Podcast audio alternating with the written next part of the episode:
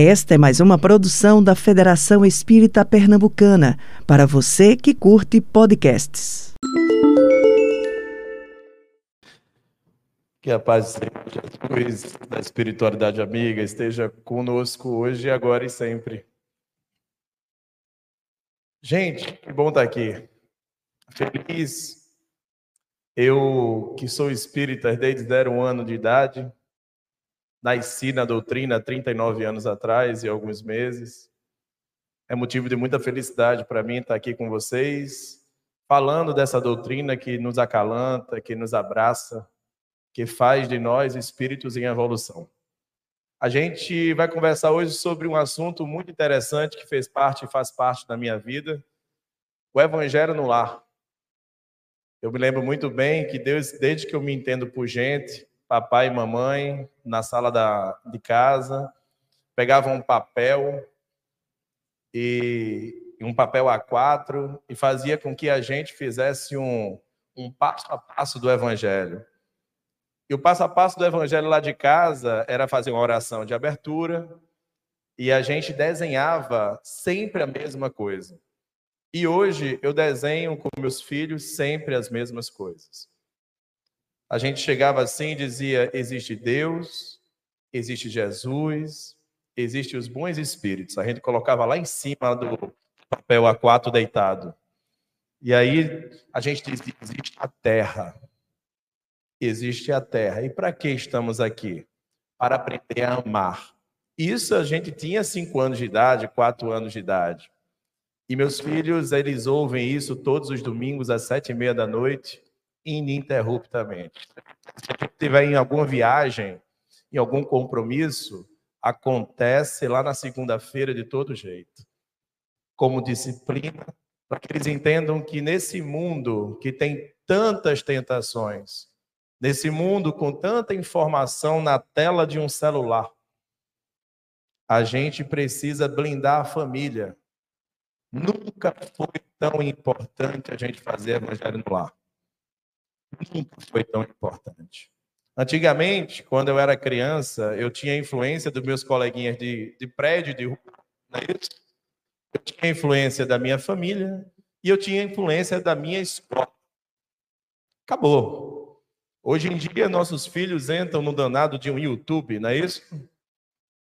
Que é também instrumento para a Federação Espírita Brasileira colocar lá o que está aqui, ó estudo aprofundado da doutrina espírita. Se você colocar lá no YouTube, na mesma ferramenta que a gente tem que tomar cuidado, tá lá. Estudos avançadíssimos da doutrina espírita. Essa própria palestra aqui está sendo transmitida, está, está sendo transmitida pelo meio tecnológico, que também temos que tomar cuidado. E sempre foi assim. Sempre existiram grandes meios da humanidade e o homem de alguma forma, ainda imperfeito, coloca no meio do caminho algumas armadilhas para que a gente caia no mundo material. E é sobre isso que a gente vem falar aqui, e eu espero que tenhamos uma conversa muito gostosa e que seja proveitosa para vocês e a família de vocês. Fico muito feliz em ver ali chegando, estava observando aqui, famílias inteiras, esposa e esposo, mãe e filhos, vindo para a federação, para que se regozijar sobre o nosso conteúdo que nossa doutrina espírita entrega tão fortemente, tão amorosamente para a gente. Vamos lá. A gente começa falando da origem do evangelho no lar, né? Veja que interessante. Na noite de luar prateado, quando o céu se povoara de estrelas, Jesus se instalou provisoriamente na casa de Pedro. Pedro, acendamos em todos de nós e de quantos nos procurarem a assistência fraterna, uma claridade nova.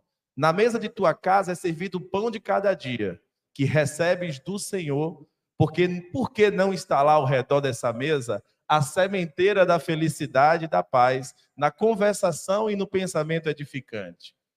O Pai dá o trigo através do solo, envia-nos a luz através do céu. Mestre, seja feito como desejas. E Jesus, convidando os familiares dos apóstolos, a palestra edificante e a meditação elevada, desenrolou os escritos da sabedoria Havendo então na terra, na casa de Pedro, o primeiro culto cristão no lar.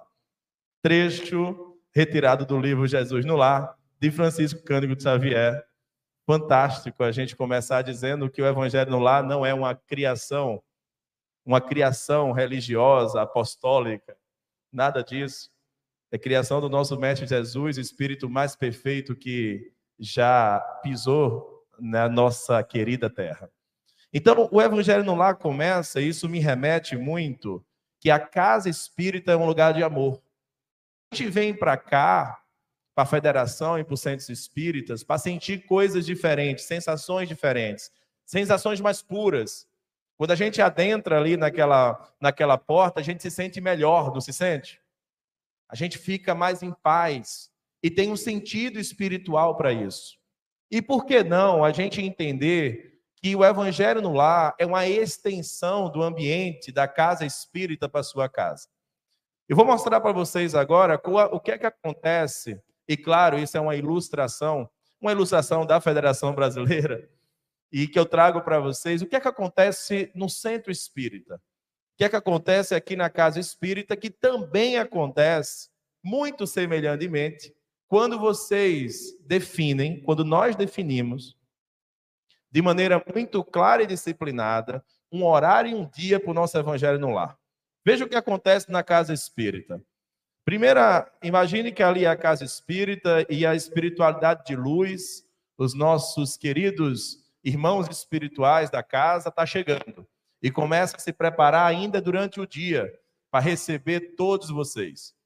E de repente, se com, que se confraterniza o grande o grande trabalho do bem feito pelos espíritos evoluídos, aí representado por essas pessoas que estão aqui. Tudo começa a ser preparado, muita luz, muito fluido. Por isso que a gente se sente bem aqui, não se sente? Porque está tudo preparado. Estão aqui, somos gratos por isso, pelo trabalho da equipe espiritual desencarnada que se esforça bastante para entrar no entorno da Terra, para que a gente possa ser nutrido por essa luz maravilhosa. E como uma espécie de portal, um portal de luz, acontece a congregação de nós encarnados e desencarnados que estamos aqui presentes, com base na luz que o nosso Mestre Jesus nos apresentou tão fortemente quando ele esteve aqui encarnado entre nós e continua nos apresentando todos os dias, no qual a gente chama ele para a nossa vida.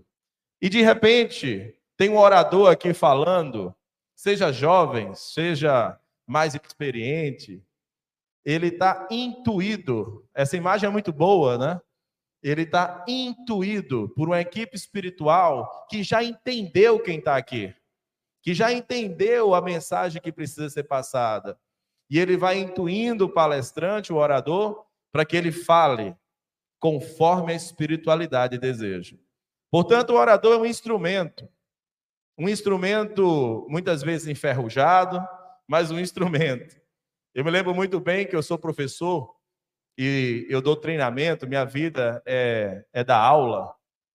E eu não dava palestra espírita até 28 anos de idade. Fiz toda a formação espírita, fiz todo o estudo avançado, estudo dirigido, centro, fiz todo o trabalho que você possa imaginar. E eu não me sentia na altura da palestra. E eu disse: eu não posso dar palestra enquanto eu não for uma pessoa ideal, um exemplo, que eu estiver fazendo tudo certinho.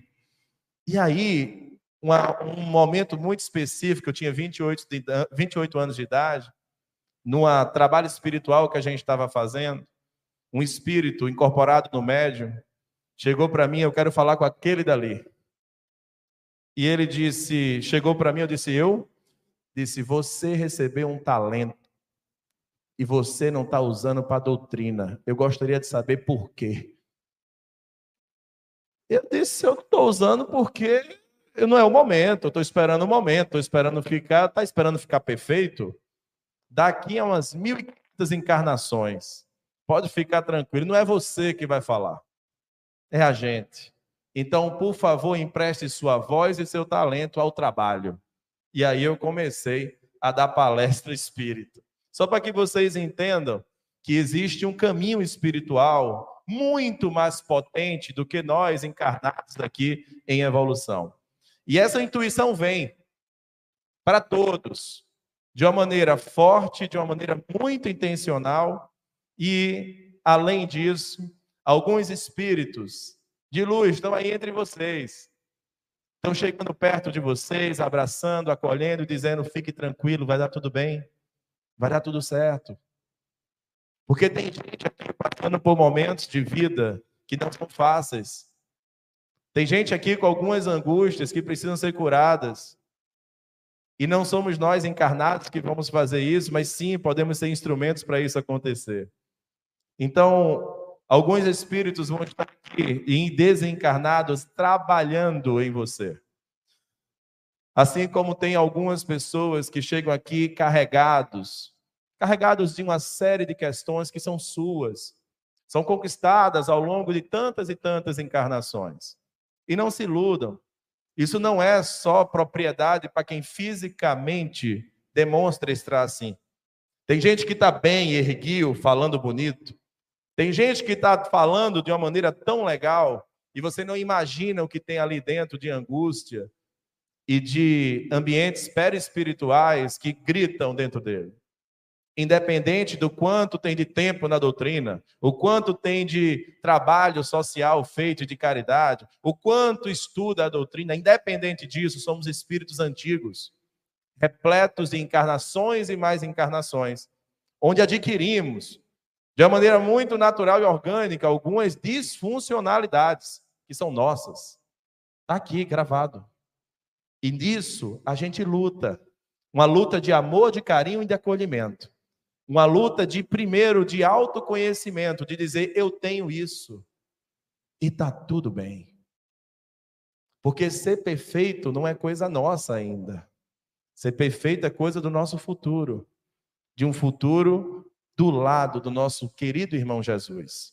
Muitas vezes a gente determina que Jesus está longe. Jesus está lá longe.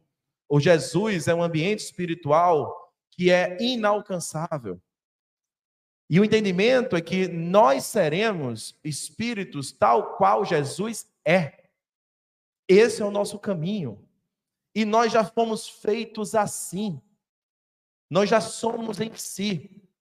A gente se confundiu ao longo da jornada. A gente se confundiu ao longo da, da caminhada. E a gente começou a ver tantas coisas materiais e tantas coisas da mente que a gente esqueceu que o nosso coração é puro, bonito, e só agradece, perdoa e acolhe. E de repente a gente começa a entender que aqui, na casa de Jesus, também tem espíritos aqui, ó. Aqui a, o primeiro andar, os camarotes são de espíritos desencarnados. Muitos desses que já vieram com vocês, que lhes acompanham de alguma forma na existência, e que essas palavras aqui também são para eles, irmãos nossos, muitas vezes em sofrimento, muitas vezes precisando entender que a luz está dentro dele, está dentro do coração dele. Por mais mal que você tenha feito, por mais erro que você tenha cometido, Jesus ama você do jeito que você é. Ele tem um abraço, um afago, um perdão e um olhar muito amoroso para você, independente do que você fez independente mesmo. Essa coisa de dizer é, as disfuncionalidades narrativas do espiritismo, né? É, gente que é espírita faz muito tempo diz: ah, rapaz, isso vai pagar na próxima existência. Não tem isso, né?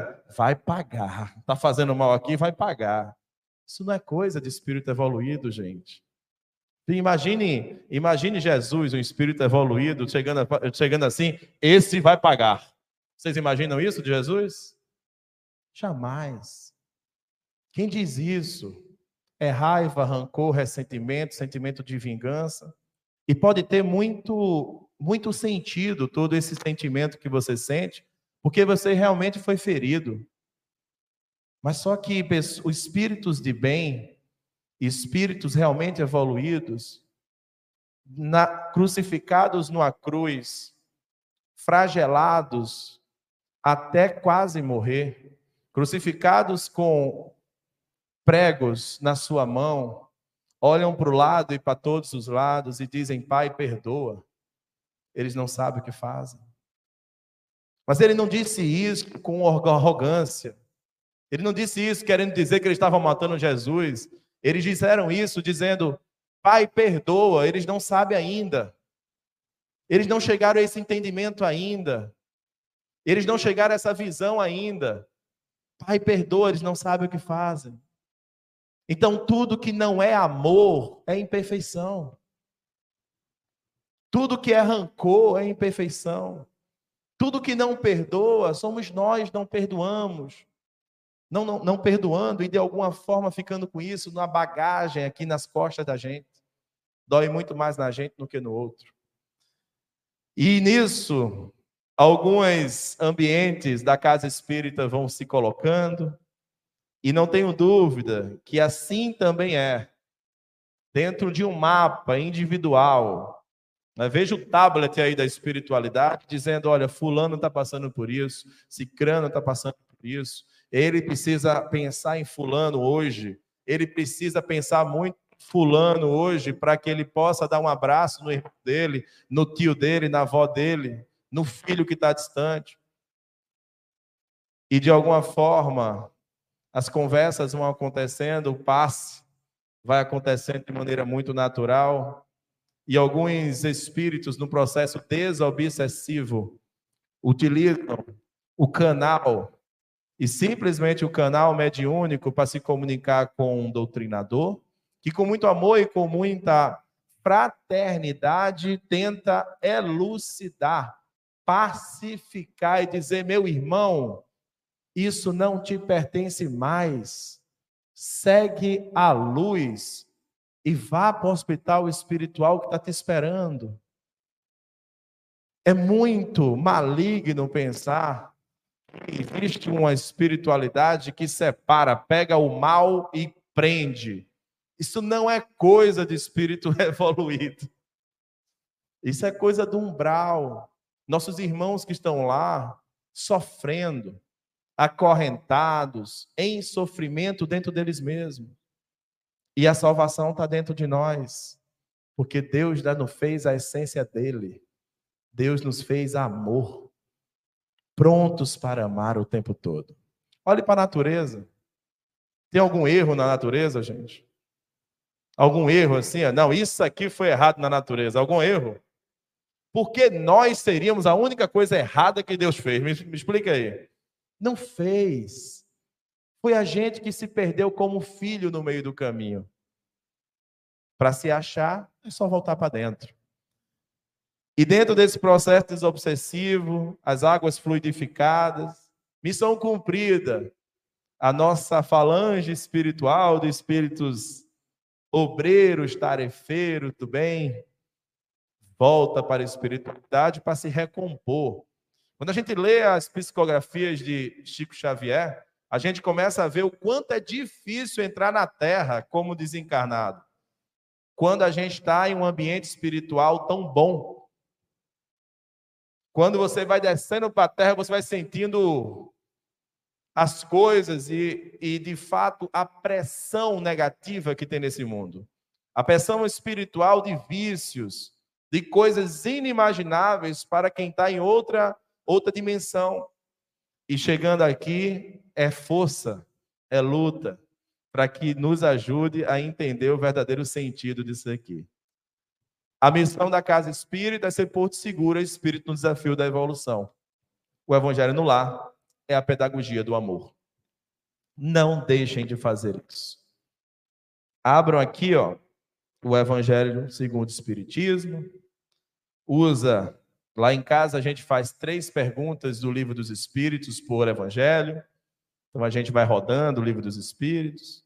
Com criança não precisa entrar no Livro dos Médiuns, é para depois. O Evangelho segundo o Espiritismo é tranquilo. Eu tenho um filho de 7 anos e de 10, a gente faz evangelho desde que eles são picototinhos. A gente não falava de espírito, né, gente? A gente falava de Jesus. De como Jesus nasceu, de como ele viveu, do que ele ensinou para a gente. É só isso. E se a gente aprender só aquilo e não aprender a codificação espírita, tá tudo certo também, tá? Não tem esse negócio, ó, leu a codificação, entra para o céu. Não leu, não entra. Tudo que a gente precisa entender está em Jesus. Tudo. Absolutamente tudo. Não tem nada, nada que a doutrina espírita acrescentou de ambiente essencial, de ambiente estrutural. A doutrina espírita só explicou, explicou, elucidou mais questões quando a, quando a humanidade podia ter essa informação. Nada mais do que isso. Somos cristãos. Absolutamente cristãos. Então, antes de decorar o livro dos Espíritos, antes de chegar e ser um espírita que diz, ó, é, pergunta 732, qual é, qual é, qual é? Antes de você mergulhar tanto nessas obras, mergulhe em você. Mergulhe em você. Mergulhe em você, na sua família. Se transforma de verdade. Hoje de manhã, tinha campanha do quilo no Caminhando para Jesus. Ontem eu cheguei, era seis horas da noite em casa, sete horas da noite em casa, estava trabalhando em Salvador. E passei a semana em Salvador, longe dos pequenininhos. Eu olhei para Dandan assim, Dandan é meu filho Daniel, o menorzinho, todo animado, mas ele já dormiu, né? Ele dorme de oito. Eu disse, eu vou cuidar da parte mais preciosa da minha vida eu não vou para a campanha amanhã. Eu vou ficar com Dandan.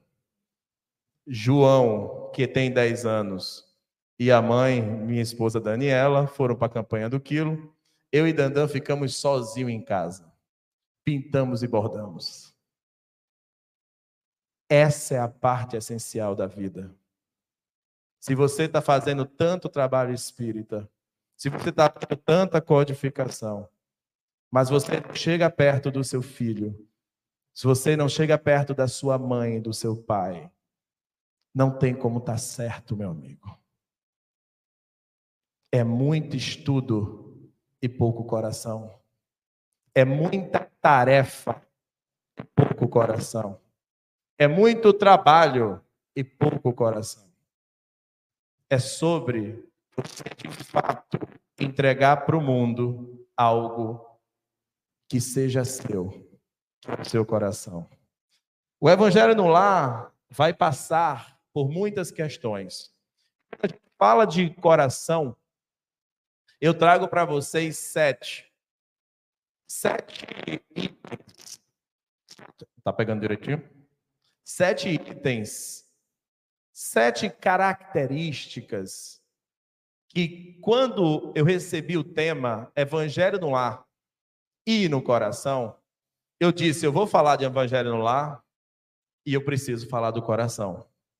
E para falar de coração, evangelho segundo o Espiritismo, tem uma passagem aqui que chama O Homem de Bem. Vocês já viram? É pequenininha, O Homem de Bem.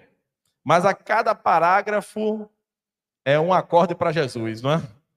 Cada parágrafo, acorde. acorde. É isso aqui. Então, ali a espiritualidade faz um gabarito. Um gabarito de, de cuidados que a gente tem que ter. Sem a pretensão de sermos perfeitos. Sem a pretensão de sermos ideais, maravilhosos. Porque a, a, quando a gente está no ambiente onde a gente é cristão, quando a gente está no ambiente filosófico, religioso, às vezes as pessoas até mudam de voz, não muda? Tudo bem, meu irmão. Tudo maravilhoso. Ah, tudo maravilhoso. Me abrace. Parece que está tudo bem, não parece? Você olha para as pessoas assim, rapaz, essa pessoa tem problema na vida? Não é possível. Mas tem. Todos nós temos, fiquem tranquilos. Tem umas coisas que passam na cabeça da gente que a gente nem sabe de onde veio, sabe? Só sei que foi. E a gente, eita, eita, isso aqui não combina com o que eu estou estudando. Quando passa na cabeça e você controla, tá tudo certo, né? Faz parte da tua evolução. Mas tem hora que passa na cabeça e você faz a coisa errada. E aí você cai, você diz: Meu Deus do céu. E tem um termo que se usa hoje em dia bonitinho, chama síndrome do impostor. Síndrome do impostor é a síndrome de que você fala uma coisa e faz outra. Não é isso? Tem gente que é assim?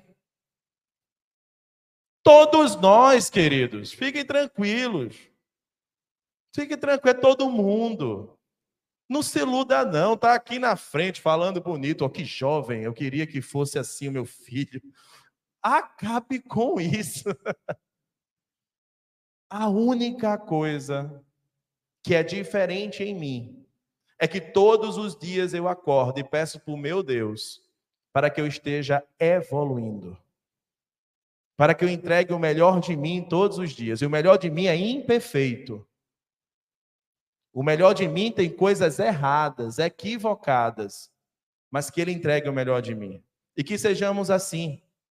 Que sejamos assim, tementes a um processo de evolução. Tementes a um processo de conquista espiritual. Eu estava dia desse estudando, e estudando sobre autoconhecimento e autoconsciência, e comecei a estudar, estudar algumas coisas de filosofia que vem antes de Jesus. E é fantástico ver como uma, uma filosofia dos Vedas, três mil anos atrás, já falava de amor, já falava de compreensão, já falava de natureza, já falava do perigo do, do corpo material, já falava das tentações, já falava de tudo. Mas parece que o ser humano é insaciável e fica querendo criar teoria o tempo todo, não é isso? E tem gente que mastiga a nossa doutrina espírita, que realmente é completa.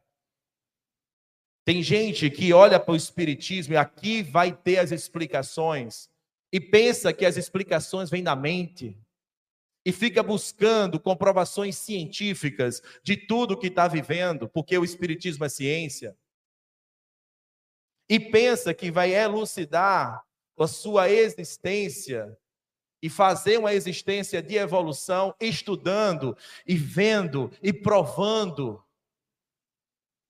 Meus irmãos, não é sobre isso. Não é sobre isso. Eu visitava o Hospital do Câncer uma vez por mês com meu pai e com minha mãe. E eu chegava ali no Hospital do Câncer e tinha pessoas indo embora. Que eu olhava no olho dessas pessoas, as pessoas diziam: Meu filho, eu tenho que ir, mas eu estou com Jesus. Eu estou com meu pai. Está tudo bem. Essa pessoa muitas vezes não tinha lido nada sobre nada. Então não é sobre intelecto, não é sobre sua mente, não é sobre o que você sabe, sobre o que você não sabe. Não é sobre comprovar cientificamente nada. Não é sobre isso.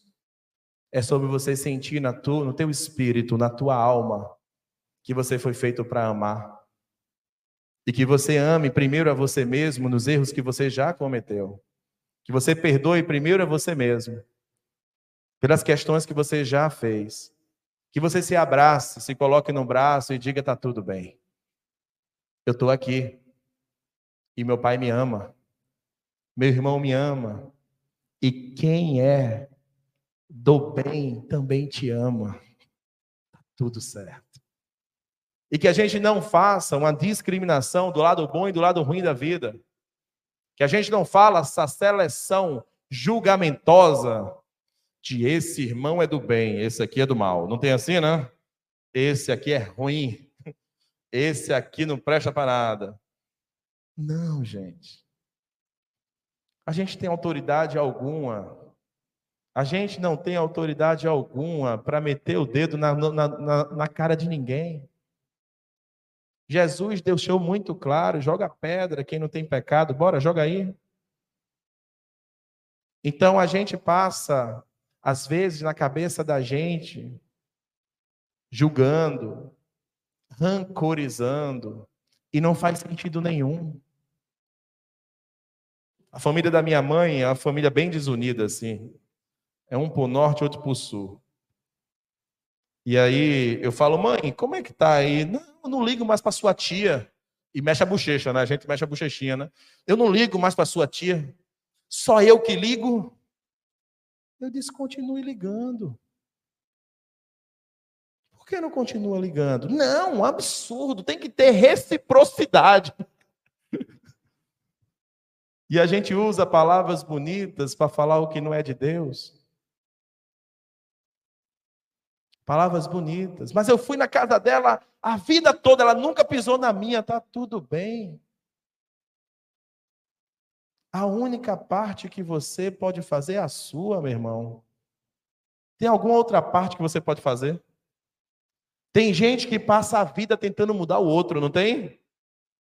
Eu vou mudar meu marido. Eu vou mudar minha esposa. Eu vou mudar meu irmão. Eu vou mudar minha mãe. Alguém conseguiu aí, gente? Que se alguém conseguiu, escreve um livro. Diz aí, eu consegui, eu mudei. Eu fiz a mudança. Não. Provavelmente você mudou. Você mudou no seu olhar. Você mudou sua forma de ver. Você mudou, mudou sua forma de sentir. E quando você fez todas essas mudanças, o que é que aconteceu? A pessoa mudou. Porque você abriu o campo espiritual. E quem abre o campo espiritual, quem é? A gente ou o outro? A gente. Você abre o campo espiritual, fique tranquilo. Está no livro dos Espíritos, não está lá? É energia, senhores, é conexão. Aí tem, espírita gosta de dizer, ai meu Deus, eu estou com tanto obsessor. Não é assim, né? Eu estou com uns obsessor aqui que está fazendo umas coisas, um obsessor que está fazendo eu pensar umas coisas estranhas, não é assim? É mais fácil ser vítima, não é não?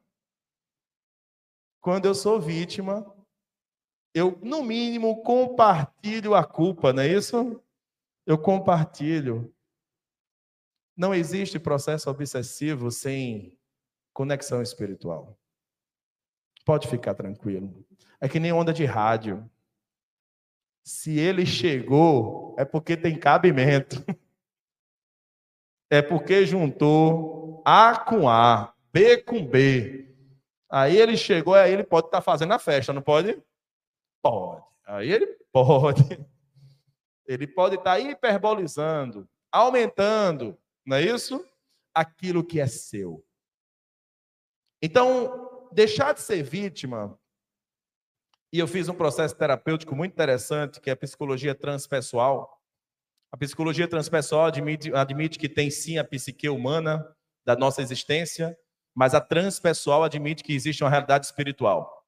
Então, o psicólogo transpessoalista, ele é um psicólogo que entende que existe um ambiente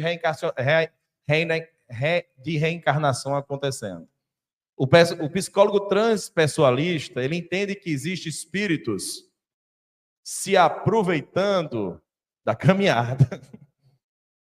Então, ele consegue te orientar de uma maneira um pouquinho mais sistêmica, conforme a nossa acreditação espiritual né, do que a gente acredita ser a nossa existência. Mas é muito interessante quando a gente começa a entender que outras doutrinas também falam do bem, falam do evangelho, o evangelho do amor.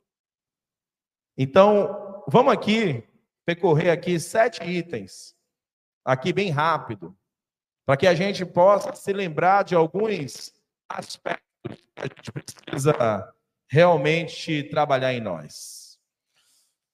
Primeiro, cuidado com os falsos profetas, guardai-vos dos falsos profetas, que vêm a voz disfarçados de ovelha, mas por dentro são lobos ferozes. Acho que Jesus passou a existência dele falando disso, né? Cuidado, gente. Quando a sua adoração for um espírito encarnado, tome cuidado. Se for um missionário, mesmo que seja um missionário como Chico Xavier, como Divaldo Pereira Franco, Madre Teresa de Calcutá, Mahatma Gandhi e outros tantos missionários que estão em, que já estiveram entre nós, estão entre nós, mesmo esses, cuidado com os profetas. Se conecta com Jesus. Esse nunca vai ser falso. Esse sempre vai ser consistente. Por aqui, seguimos espíritos imperfeitos, tentando acertar todos os dias. Nesse sentido, primeira coisa é Jesus lavou, lavou os pés dos discípulos, se lembram? Isso ele quis dizer que a gente tem que ter humildade e simplicidade, mansidão. Muita gente aqui não fala com algum familiar por orgulho. Muita gente aqui deixou de falar com um amigo por orgulho. Por não ter a capacidade de se ajoelhar perante Judas, lavar o pé de Judas e desejar o bem a Judas. Ou vocês acham que Jesus desejava o mal de Judas? Você imagina Jesus? Vai pagar, viu? Vai pagar, estou de olho. É assim? Isso é nosso. Jesus é eu amo você, Judas, mesmo você sendo como é. A humildade é o princípio do aprendizado. O princípio. Adultos têm muito mais dificuldade de aprender do que crianças. Já perceberam? Porque criança tem dúvida. Adulto tem certeza até três horas da manhã, não é não? Adulto cruza a perninha. Não, é você que tem que entender, né? Porque o livro dos Espíritos fala isso, isso e isso. E quando você faz uma transversalidade, né, com a codificação, né, Joana de Angeli, triunfo pessoal, né, e você troca. Irmão, fique tranquilo. Isso pode te ajudar. Não estou dizendo que é errado estudar, tô, gente? Até porque eu sou um, um leitor voraz. Mas não é esse o caminho. Cuidado para o conhecimento não se tornar uma entidade obsessora sua. Porque você vai pensar que sabe. Aí está o perigo. Você vai pensar que está resolvido. Aí está o perigo. Aí você vai pensar que se resolveu. Tenho 40 anos de doutrina, né, Diogo? Sempre dedicado à Federação Espírita. Aí é que está o perigo. Quando você pensa que está no caminho Segure lá todos os dias. Ter humildade para entender que está num caminho que não é dessa vida, é de uma existência espiritual. Segunda coisa, obediência e resignação. Vão acontecer fatos na sua vida que são inexplicáveis. Não vão? Não tem lógica. Não tem lógica. Eu sou do Centro Espírita caminhando para Jesus. Dona Selme, o seu Ranulfo, criou, elas criaram o Centro Espírita Caminhando para Jesus, fundaram o Centro Espírita Caminhando para Jesus, entregaram a sua vida ao Centro Espírita. Dona Stelma, até seus últimos dias lúcidos, estava ali, ó, caminhando, vendo se a palestra estava acontecendo, tudo bonitinho. Doze anos em estado vegetativo em cima de uma cama. Tem lógica? Então, se você for usar a sua lógica você vai ter um problema na vida. Porque as coisas não têm muita lógica. Aí você vai começar a ter lógica de espírita de botequim, não é isso? Não, é porque provavelmente ela tinha que, né, que pagar por conta disso, disso e disso. E... Gente, são tantas possibilidades de ambiente reencarnatório que é melhor ficar. Não é não? Mas não temos dúvida que ela precisava passar os 10, 12 anos ali. Não temos dúvida que aquilo foi profícuo para a família, porque foi uma expiação incrível. Não temos dúvida que aquilo era preciso. Isso é obediência e resignação. Paciência no dia a dia. Tem gente que perde a paciência com a toalha molhada em cima da cama. Já viram? O marido olhou para a mulher, agora está vendo? Gente do céu. Tem gente que pede a paciência por qualquer coisa, está dirigindo no trânsito, leva um tranca. Tá no... Tem gente que perde a paciência por ambiente de justiça. Tá assim numa fila, quando eu estou na fila do colégio dos meninos, meus filhos estudam, ali, né, um colégio que tem um trânsito, né, que é o Damas. Aí estava lá na fila, aí passa o, o fura-fila, não tem? Tem. Aí eu olho assim, é um miserável. Não era bom que furasse o pneu. Ter paciência no dia a dia é a, a tolerância necessária para que a gente gaste a energia da gente onde tem que ter gasto. Não gaste a energia da gente com coisa pequena. Não gaste sua energia com detalhe da vida. Gaste sua energia querendo fazer o bem, querendo se burilar, querendo ser melhor, entregando coisas boas para o mundo. Cuidado para não estar tá gastando com coisinha do dia a dia. Pai, perdoe, eles não sabem o que fazem. Perdoe. Perdoe seu pai. Perdoe sua mãe. São espíritos. Eles podiam ter feito diferente? Podiam. Mas não fizeram. Não deu para fazer. Entregaram o melhor deles para você. Perdoa. Perdoa teu irmão que já te machucou, já te enganou muitas vezes. Perdoa tua esposa, teu marido que errou, errou, errou, errou. E perdoa de alma, de coração. Entendendo que ele é imperfeito, você também é, e está tudo certo, as imperfeições são só diferentes. Então, esse perdão, ele te deixa mais leve. Não julgueis. A mente julga o tempo todo, senhoras e senhores. Não, porque eu não julgo, eu não julgo. Julga, você julga. A gente julga. A mente da gente faz correlações, não é isso? Quando eu estava sentado aqui na frente, algum, alguém olhou assim, esse cara é muito novinho. Né? Julga. Pode ser um julgamento positivo, propositivo, negativo, mas julga, vai, vai julgando, né? A gente é uma máquina, né? A gente vai olhando assim, ó, gente, ah, rapaz, está ali, ó, tal. A gente vai julgando. Se, se é o julgamento automático, está tudo certo. Se é o julgamento que crava absolvições e condenações, isso é muito vida. Não temos autoridade para isso. Não há nada mais importante do que uma fé inabalável em Deus. Nada. Nada. Eu fui para o encontro de jovem Cristo aos meus 18 anos de idade, da igreja, igreja episcopal aqui do pastor Garcia. Ele perguntou quem é o evangélico, quase todo mundo, quem é católico, um bocado, quem é os outros. Teve uma pregação contra o espiritismo.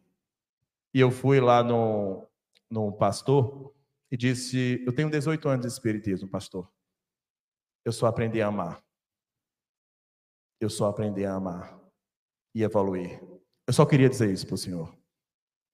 Mas teve um pastor que subiu lá e ele mandou apagar todas as luzes. E, e ficou um breu, 350 jovens. Ele mandou apagar todas as luzes. E ele ligou um, uma lanterna bem pequenininha quando ele ligou a lanterna, a lanterna fez uou, luz, né? E dali, com meus 18 anos de idade, aquele pastor disse: Eu quero que você entenda que a luz sempre vence a escuridão. A luz, ela sempre vence.